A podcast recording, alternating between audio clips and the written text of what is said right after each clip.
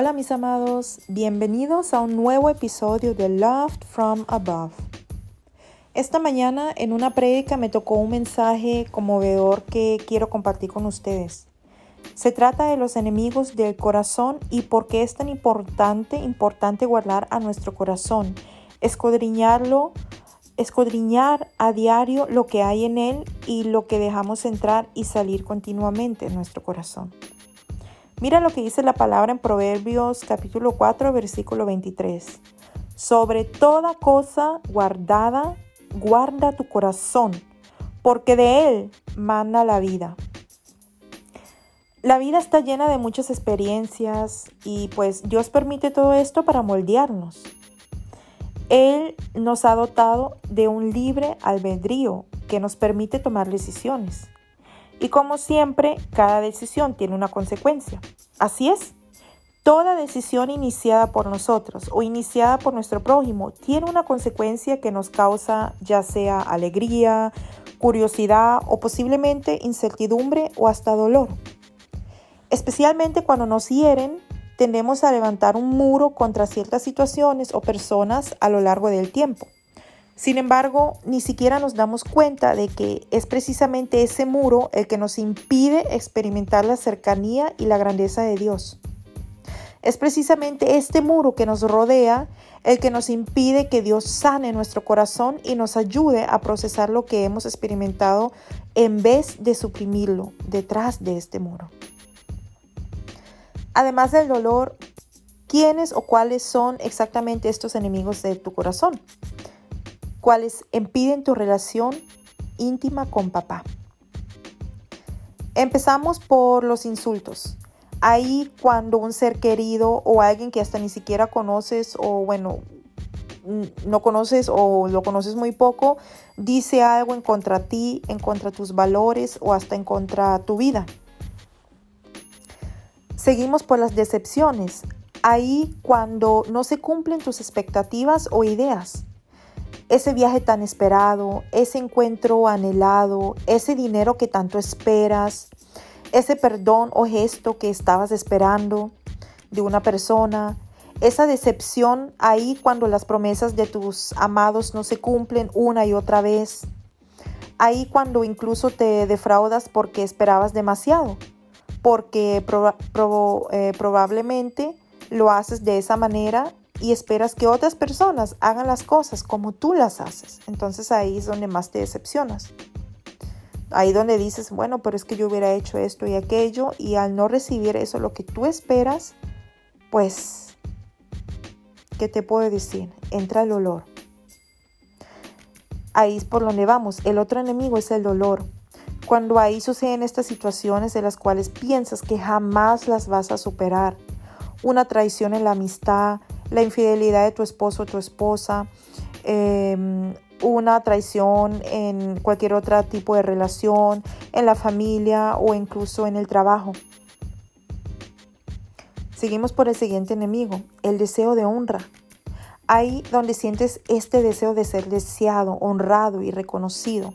Ahí donde buscas esa confirmación en las cosas y circunstancias que te rodean, en tu trabajo, en tu matrimonio, en tu relación, en las compras nerviosas o cualquier sustancia como las drogas o el alcohol, etc. En vez de adquirir la alegría y el gozo por parte de nuestro Todopoderoso. El siguiente enemigo es el resentimiento y la rebelión, el odio, los pensamientos generalmente destructivos, ahí donde no estás dispuesto a deshacerte de ellos o ahí en donde no quieres aceptar una perspectiva o opinión diferente a la tuya. Seguimos con el temor. Cuando el temor es mayor que la fe, que la esperanza de que vienen tiempos mejores, de que el poder de Dios lo imposible lo hace posible, de que las cosas pueden cambiar y cambiarán. El temor ahí cuando la voz del enemigo te dice que no vas a lograrlo, que no va a haber sanidad. Ahí donde el enemigo te dice que Dios no te ama porque has pecado y no has entendido el plan de Dios para tu vida. Ahí donde el enemigo te dice que no se va a restaurar tu matrimonio, tu hogar, tu familia. Ahí donde esa voz te dice ve y, y analiza qué es lo que está haciendo, ve a las redes sociales porque si no, no te vas a enterar. Ahí donde crees que tus circunstancias nunca terminarán. Ahí donde te conviertes en, en, esclavo de tus pensamientos, imaginándote los peores escenarios. No voy a lograr la universidad, no voy a encontrar trabajo, qué van a pensar mis padres, qué van a pensar mis amigos, qué van a pensar mis vecinos, cómo voy a pagar las deudas o cómo me voy a sanar mi esposo, mi esposa me dejó, ya todo terminó, mi pareja ya tiene otra pareja, quedé sola, no sé cómo alimentar a los niños. ¿Qué pasa si la persona tal y tal cruza mi camino? ¿Qué pasa, qué pasa si esto? ¿Qué pasa si aquello? ¿Cómo voy a reaccionar? Etcétera, etcétera. Otro temor es, o no, no otro temor, sino otro enemigo de tu corazón es la pereza. Sabes que podrías hacer algo bueno por ti o por tu prójimo, por tus hijos, tu esposo, tu esposa, tus amigos, pero al final te quedas ahí en el mueble tirado, como perdiendo el tiempo y pues sigues dejando todo para el día de mañana. Sabes que es mejor cocinar para ti, tu cuerpo, el cuerpo de tus seres queridos y para tu billetera en lugar de pedir comida a domicilio. Pero no puedes detenerte porque te molesta lavar los platos después de comer o hasta comprar los ingredientes antes de prepararlos. Sabes que en lugar de permanecer 7 horas en Netflix, podrías hacer el oficio del hogar, pasar un tiempo valioso con tu familia y con Dios, usar este tiempo para educarte más o simplemente, y lo más importante, para invertir una gran parte de tu tiempo en la relación con Jesús. Pero en vez de esto, te pasas de día en día o de fin de semana a fin de semana como vagando, ¿no? Has dicho quizás que Dios ya lo va a arreglar. Todo está en manos de Dios, pero dejas de orar por la situación o la persona. Dices que ya el cambio viene, pero no das los pasos que Dios te ha mostrado. No vas a bajarle peso por más que lo desees si no haces nada por ello. No, no vas a, a ver un cambio en tu vida si te quedas con las manos cruzadas esperando de que Dios ya haga la, obra. Sí, papá obra y papá obra también cuando nosotros estamos descansando, pero papá igual nos ordena a vivir en obediencia, a, dar cada día más que Él nos permite vivir lo mejor de nuestro ser, de nuestras vidas para Él. El siguiente enemigo es el orgullo, o como algunos dicen, también el espíritu de la independencia.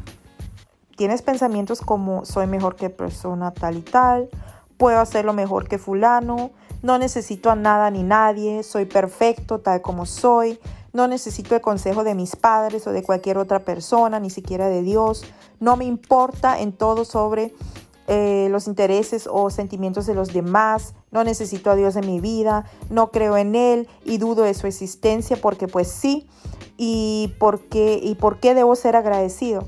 Es un por supuesto que hagan las cosas por mí, no debo agradecerle nada a nadie. Solo los pobres son los que creen en Dios, etcétera, etcétera. Si tienes esto en tu mente, si esto sale de tu boca, te estás engañando a ti mismo. El siguiente enemigo es la falta de perdón. Dices o piensas, nunca podré perdonar a persona tal y tal. No, no porque no se lo merece.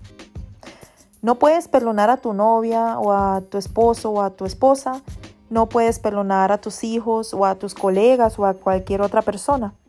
O tal vez ni siquiera te puedes perdonar a ti mismo. Dios dio a su único Hijo por ti y por mí para que pudiéramos ser liberados de nuestros pecados y nacer de nuevo en Jesucristo. Si te perdona el gran yo soy porque Él te ama, ¿por qué no puedes hacerlo tú con tu prójimo o contigo mismo? Se trata principalmente de restaurar y permitir este amor entre ti y Jesús para que puedas sentir la paz en tu corazón, para que seas libre. Y sabes, hasta milagros suceden cuando perdonas y sueltas toda carga para papá. Quiero animarte hoy a escudriñar tu corazón y buscar a estos enemigos, a empezar a echarlos afuera con la ayuda de papá. Pídele sabiduría y discernimiento, que Él te muestre qué es lo que aún está en lo oculto en tu corazón que quizás no has visto.